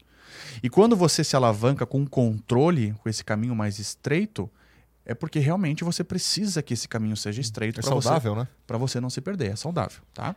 Incorporadores mais maduros, eles querem dever menos satisfações. Então eu compro o terreno porque eu vou lançar ele quando eu achar que tiver que lançar. Eu deixo a minha incorporação ali, né, na gaveta, na hora de lançar ela, eu pum, ponho ela na mesa, lanço ela ao preço mais maduro no mercado o suficiente, porque eu não tenho prazo com o dono do terreno, por exemplo, ou não tenho nenhum é, é, compromisso com investidores. Agora, é, nós falamos, era sobre maturidade de aquisição de terrenos também, né? Sobre aquisição de terrenos. Nós temos que entender que o capital de uma incorporadora é para fazer obra. O capital de uma administradora de bens é para adquirir terrenos. Tá? Incorporadoras maduras começam a ter duplicidade de funções. Elas misturam o capital da obra com o capital de aquisição de terrenos. São atividades diferentes. Uma das visões de rentabilidade é daquela que compra o negócio, o terreno, e permuta com a própria incorporadora dele. Ah, Vitor, eu estou tirando dinheiro do bolso esquerdo e colocando o dinheiro, por, por direito. Sim, é verdade. Mas o que tem que tomar muito cuidado é que muitas vezes a incorporação por si só não está dando o resultado que você tem no seu objetivo estratégico como meta, e quem está mascarando esse resultado é o resultado da valorização do terreno. Eu já vi isso em diversos incorporadores que compraram terrenos lá atrás. Sim. a- o produto está mal desenvolvido, mas ele parece que está bom porque a margem vem, na verdade, do terreno que ele comprou. Qualquer outra incorporadora que fosse permutar esse terreno não faria essa obra. Por quê? Porque o produto está mal desenvolvido. Então, tem que ter uma diferença. Quando o incorporador chega no momento de maturidade que ele pode comprar terreno para estocar, para fazer lá no futuro, é importante ter essa dualidade de avaliação de negócio. Eu preciso avaliar o negócio como um gestor de bens, comprei por tanto e ele vale tanto hoje numa permuta, por exemplo. Ou, e uma dualidade, né, a segunda forma de ver é a minha incorporadora está tendo resultado nesse negócio pela atividade dela por si só, ou esse resultado está sendo somado com a aquisição do terreno. Porque a atividade é, por si só da incorporação precisa se pagar. A pergunta é: eu vou fazer essa incorporação ou um terceiro vai fazer? A conta tem que fechar da mesma forma. Porque a rentabilidade da aquisição do terreno é um outro assunto. Então, o dono do dinheiro, nesse momento, ele tem duas funções: comprar terreno e fazer incorporação. Dinheiro da incorporadora é para obra, gente. E dinheiro da incorporadora para aquisição de terrenos começa a ter uma nova característica de administrador de bens. Isso acontece num nível de maturidade de incorporação, quando você começa a ter resultado acumulado do seu fluxo de caixa, sobra de caixa, e aí você direciona essa sobra de caixa para ou novas obras ou aquisição de terrenos. E onde você acha que é mais eficiente? Novas obras. Novas obras. Novas obras. Olha só. Interessante. Para crescimento. Para crescimento. Para crescimento, né? Numa estratégia de crescimento. Por quê? Porque você é, terreno você pode permutar, principalmente se você é maduro, você já tem marca o suficiente, instituição o suficiente para baratear permuta. Uhum. É, Você prefere permutar com o Zé da Esquina ou com a Embraed? Uhum. Prefiro. Né? Então, se a Embraed, o Zé da Esquina te oferece 25% de permuta e a Embraed te oferece 20%, você pega qual? Ah, eu pego 20% da Embraed. Né? Agora, se você construiu, então se você é a Embraed, se você é uma empresa com marca, você consegue baratear permuta. E aí você direciona o seu fluxo de caixa para a obra.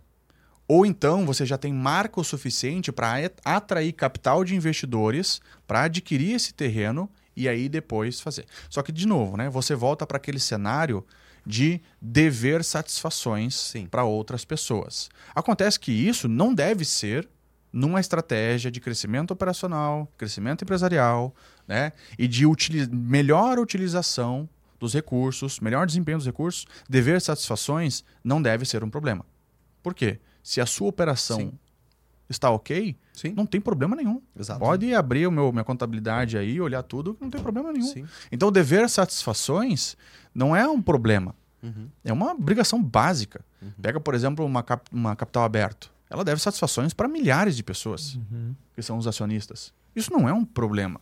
É, talvez seja um problema para você, né? que está cansado e não quer mais dever satisfações para alguém. Sim. Talvez seja o momento de você sair Uhum. e colocar um gestor profissional na sua operação e continuar no conselho. Uhum. Tá? Muito bom. E no caso do terreno aí da dona, dona Neide. Neide. dona Neide, que Ó, o Clinton aí, filho dela, se vê. Ah, é. Já ajuda nós, já Clinton. ajuda, já Ajuda vamos- nós, vamos é, negociar. Faz uma força aí. É profissional o negócio, né? Então tá, tá vendo que não vai ser só na conversa, né? Exatamente, Tô tanto, exatamente. né? Não, não, não. É, tá sendo profissional, dona Neide. Se fosse você, Vitor, como que você ah, seguiria? Só pra, pra te brifar o Isso. nosso o, o- o terreno. É um terreno na quadra do mar, na Praia Brava. Tá. Quantos metros? Ali o dela tem 800 e, 800 e pouco, não vou lembrar agora. Mas tem mais o 800. terreno do outro lado. E aí mais o de trás. É, daí- daí- é, então É vamos Dobro? os, é, os É o dobro? 1.200. é, Tá. uns 1.200 metros. 1.100, 1.200 metros Isso. quadrados. Ou seja, a gente já passa dos mil metros aí para compra de índice e assim por diante. É, ela não quer negociar. Mas ela não quer com base no que numa primeira conversa, né? Sim. É aquela história, todo mundo tem um preço ou, ou às vezes é, tem um caminho para encontrar um, um- um ponto de interesse da pessoa, né?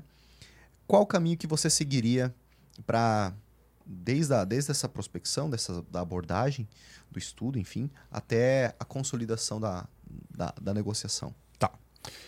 É, qual que é a idade dela?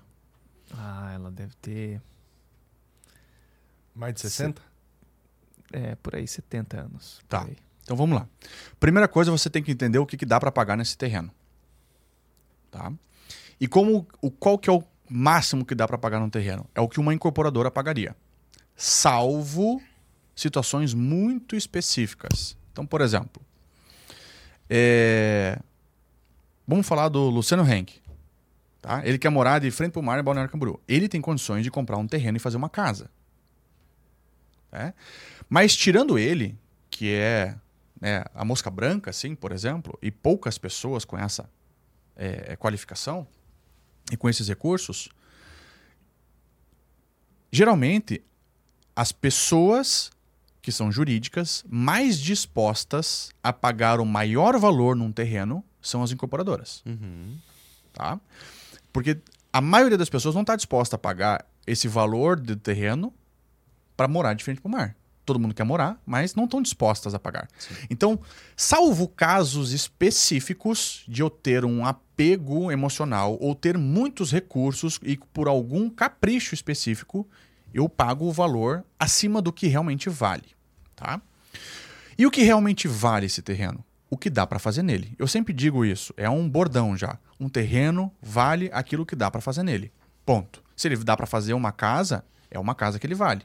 Se dá para fazer um prédio, é um prédio que ele vale. Então, a primeira abordagem que eu teria é entender, sem conversar com a dona Neide, eu entenderia o que dá para fazer nesse terreno. E aí eu percebi que dá para fazer, sei lá, um empreendimento ali de um VGV de 50 milhões de reais, vamos dizer, tá? Para essa conta parar em pé, eu vou colocar lá o quanto que vai pagar para o corretor, o quanto que vai pagar do custo de obra, o quanto que vai pagar, é, enfim, por todos os custos ali da operação desse empreendimento imobiliário. E aí eu vou ver que vai me sobrar lá uma margem de tanto. E eu tenho um TMA, que é uma taxa mínima de atratividade do meu negócio, por exemplo, 25%. Né? Cada empresa vai ter o seu TMA. O meu negócio, a minha margem buscada é 25%. Então, eu vou trabalhar uma viabilidade do empreendimento entendendo quanto que eu poderia pagar, realizando esse empreendimento e tendo 25% de margem. É importante dizer que se eu vou disputar com uma pessoa que está disposta a ter menos de 25%, eu já estou em desvantagem. Porque provavelmente ela vai querer pagar mais do que eu. Só que isso também pode ser uma argumentação para a dona Neide. Se você está fazendo com pessoas que trabalham por menos de 25%, pode ser que você incorra em risco uhum. dessa pessoa não te entregar esse empreendimento. Porque qualquer erro, uhum. as boas empresas não estão fazendo negócios médios estão fazendo os negócios bons ou ótimos.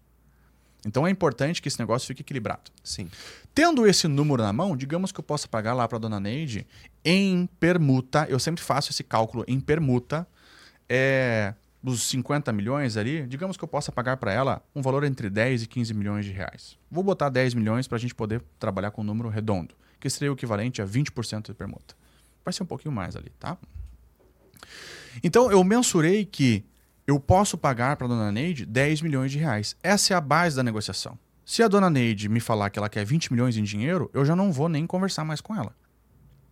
Porque não adianta. Está muito distante. Então, hoje, a minha estratégia que mais tem tido sucesso é você ser transparente com o dono do terreno. Mostrar de maneira informativa e não negocial. Eu abro a reunião assim. Essa é uma reunião de informação. Não é uma reunião negocial. Ok? Ok. Isso já muda o, o ar do negócio, o ar do ambiente. E aí eu sento com a pessoa e falo assim: o que dá para fazer no seu terreno é isso. Por quê? Seu terreno tem tantos metros, o coeficiente aqui é tanto, dá para fazer isso aqui, o fulano ali está vendendo por tanto, aqui a gente venderia por tanto. Então, situo, contextualizo a dona Neide no negócio. E aí eu começo a balizar expectativas. Isso é o que dá para pagar e isso é o que ela quer. Se elas estão, se essas expectativas estão próximas, a chance de dar negócio é boa. Daí a gente vai entrar numa segunda etapa. Se está muito distante, eu tento fazer uma abordagem assim. É o que dá para pagar, isso é o que eu pagaria e qualquer outra pessoa na mesma posição que eu, qualquer outra incorporadora pagaria também. Tem possibilidade de fazer negócio nesse valor? Não, não tem. Então, já não continua a conversa. Aí não tem o que fazer. Agora, se ela fala, se ela tem um lapso de realidade e fala assim, pá, entendi então. Que, a não ser que o Luciano Heng venha aqui e compre minha casa, né? É uma incorporadora que eu vou ter que fazer? Então, sim. Vou, vou ter que negociar nesses critérios aí que você está falando. Eu falei, beleza. Então, já conseguimos colocar o negócio numa faixa de negociação. Quando você equilibra as expectativas, a expectativa não é um ponto ela é uma faixa. E você precisa equilibrar as faixas de expectativas. Quando você coloca as expectativas nas mesmas faixas, você precisa agora fazer uma segunda rodada para começar a colocar as expectativas no mesmo ponto. Talvez desses 10 milhões de reais ela queira receber em dinheiro. E aí nós temos que entender que 10 milhões na permuta é diferente de 10 milhões no dinheiro. Bem diferente. Tá? Porque o dinheiro custa no tempo. E 10 milhões na permuta lá na frente, né, tem o custo do dinheiro nesse, nesse prazo. Uhum. Então, se ela quer receber em dinheiro, eu preciso praticar uma taxa de desconto para trazer esses 10 milhões a valor presente. E isso tem que ser explicado para o proprietário do terreno a maioria das vezes. Ele entende que o dinheiro custa, mas ele ainda não conectou que 10 milhões lá na frente não valem 10 milhões hoje. Mas ele entende que o dinheiro custa. E aí você vai explicar que os 10 milhões vai valer 6 hoje no dinheiro. Vai valer 7 no dinheiro. E aí a dona Neide pode dizer assim: Hum, Vitor, 6 milhões para mim é pouco. 10 milhões até vai, mas 6 milhões é pouco. E aí você começa a entender que existe uma faixa de negociação ali. Uhum. Que talvez ela queira pegar algo em dinheiro e algo em permuta. O que de pessoas com essa idade, aproximadamente 70 anos de idade, qual que são as dores e os desejos dessa pessoa? Você precisa conversar com as dores e com os desejos do seu avatar. Uhum. Você tem que dizer para ela assim: eu sei. é, Qual que são, no caso da dona Neide, né? Idade avançada, não precisa de dinheiro, por exemplo, mas não faria um negócio sem ter uma satisfação. Dinheiro na frente. Primeira coisa que eu, que eu analisaria é se a dona Neide tem familiares, filhos e netos. Se ela tem para quem deixar isso. Porque uma permuta não vai interessar para ela. É muito futuro, é muito na frente. E essa pessoa tem mais tempo no passado do que no futuro. Tá? Então é uma preocupação recorrente de eu aproveitar daquilo que eu construí e não só deixar para os outros. Essa análise precisa existir para que você consiga fazer uma, um negócio que seja misto, dinheiro na frente e um pouco de permuta. Esse negócio misto, o dinheiro na frente é o menor valor, 100% permuta é o maior valor. Um- o negócio misto é um valor intermediário. Então vai ter um dinheiro na frente e um valor em permuta que vai ser não só para ela, mas também para aqueles que. E aí abordagens assim. É, o que, que eu falaria? Ó, vamos pegar aqui então 3 milhões de reais mais 5 milhões de permuta. Não é os 10 milhões da permuta, mas também não é os 6 milhões em dinheiro. Ela vai pegar um 3 milhões de reais e 3 milhões de reais é bastante dinheiro para se gastar, tá? E 5 milhões de permuta fica para a senhora como investimento. Porque se eu botar 10 milhões em dinheiro na sua mão hoje, o que, que a senhora vai fazer? Tá com algum negócio disponível, oportunidade para você comprar amanhã? Porque deixar esse dinheiro numa aplicação de CDB, CDI ou num fundo é perder dinheiro. Então, a não ser que a pessoa tenha exatamente onde botar esse dinheiro, ou que tá uma dívida ou alguma coisa, para ela não compensa ter todo esse dinheiro na mão. E muitas vezes o proprietário do terreno não enxerga isso. E é função do incorporador mostrar isso. Se eu botar esse dinheiro na sua mão, o que você vai fazer amanhã? Teve um caso de um proprietário de terreno que ele queria 22 milhões de reais no terreno dele. E eu avaliei que dava para pagar 35 na permuta, mas dava para pagar 16 no dinheiro para ele. E eu ofertei 16 no dinheiro, ele não quis. Aí eu perguntei para ele: "O que, que você vai fazer com, 16 com os 22 milhões?" Aí ele falou: "Vou comprar uma casa para minha filha, vou dar uma viajada, vou botar um dinheiro na conta da minha mulher." Falei: "Beleza, já deu uns 3 milhões. E o resto?" Ele assim: "Ah, eu vou botar num banco, né, uma aplicação financeira." Entende? Então, Sim. muitas vezes o proprietário do terreno, Sim. Ele quer fazer o melhor negócio, mas ele não pensa no pós. Aham. Então você tem que ser meio que um consultor financeiro dele, Sim. para ajudá-lo a fazer e convencê-lo que ele está fazendo o melhor negócio com você. Que ele está recebendo o dinheiro na mão, que ele vai ter uma satisfação, que fechei um negócio e peguei um dinheiro, mas que ele também está fazendo um investimento no seu próprio empreendimento imobiliário, que é um patrimônio que ele vai deixar para os familiares dele. Então você conversou com dores e desejos e foi transparente para poder fazer um negócio equilibrado. Eu usaria essa abordagem. E qualquer caminho diferente disso vai dificultar muito uma negociação, talvez torne o seu empreendimento um pouco inviável. E aí eu prefiro pegar um empreendimento na segunda quadra do mar, não na primeira, porque eu sei que eu vou ter um negócio mais saudável para minha empresa. Consultoria, hein? Consultoria ao vivo aí. Consultoria. Então, é uma cancha, hein? Alguns Cara, aninhos fazendo isso, hein, Vitor? Animal. Legal, legal demais. E o acho- bom que faz total sentido. Assim, a cabeça já começa, né? Sim, Mas faz total sentido essa questão da. Pra quem vai ficar, porque, pô, ela Sim. tem dois filhos, exato. tem netos, são pequenininhos, estão crescendo. Ela ama os netos, inclusive são crianças. Meu Deus, cara. O bem. Pensa em umas crianças, uns galeguinhos bonitos, cara. Uhum. Meu Deus do céu. E entra já esse, essa questão não só do, do, do aporte em dinheiro, mas também o que deixar para esse. pra Isso é muito geração. importante também para investidores, tá? Investidores que têm filhos, por exemplo, em desenvolvimento, você pode pode ser um argumento. Invista no meu negócio que a sua família está participando do desenvolvimento de negócios imobiliários e quem sabe futuramente o seu próprio filho, o seu próprio neto pode ser uma pessoa que por ter acompanhado aqui a nossa trajetória de investimentos, quem sabe um dia não vai ter uma incorporadora. Pá, a cabeça do cara faz assim. entendeu? Muito bom. Vitor. É, Já vai, já vai estourar o nosso, o nosso tempo aí. Senão a gente ficaria mais, mais tempo aqui. Mas com certeza a gente vai repetir essa conversa, aprofundando um pouco mais o tema, seja terreno, seja incorporação. Sim. É, e se as pessoas aí, a galera que estiver ouvindo, quiser conhecer mais do teu trabalho, quiser conversar contigo, é, como que as pessoas te encontram, se você tem treinamento também sobre, sobre essa prospecção de terrenos em, em específico, né? Como que as pessoas podem te encontrar? As pessoas, Léo, podem me encontrar através do meu Instagram, arroba CrestaniVitor. E pode também, é, lá no link do meu Instagram, pode acessar o meu site ou acessar vitorcrestani.com.br e lá vai ter uma lista sobre os meus produtos de treinamentos e mentorias. Hoje eles estão concentrados em viabilidades, análise de viabilidades, captação de terrenos, intermediação de terrenos, uhum. gestão da incorporação imobiliária uhum. e as mentorias também são os processos onde eu acompanho o incorporador para fazer com ele a incorporação. Né? Eu uhum. ajudo ele no processo da incorporação. Então, arroba Crestani Vitor e vitorcrestani.com.br. Show demais. demais. Vitor, obrigado mais uma vez aí pela, pela vinda aqui. Sensacional a conversa. Tenho certeza que vai agregar muito para quem está ouvindo, para quem está na incorporação imobiliária, para quem está saindo do empirismo, indo para o profissionalismo, né?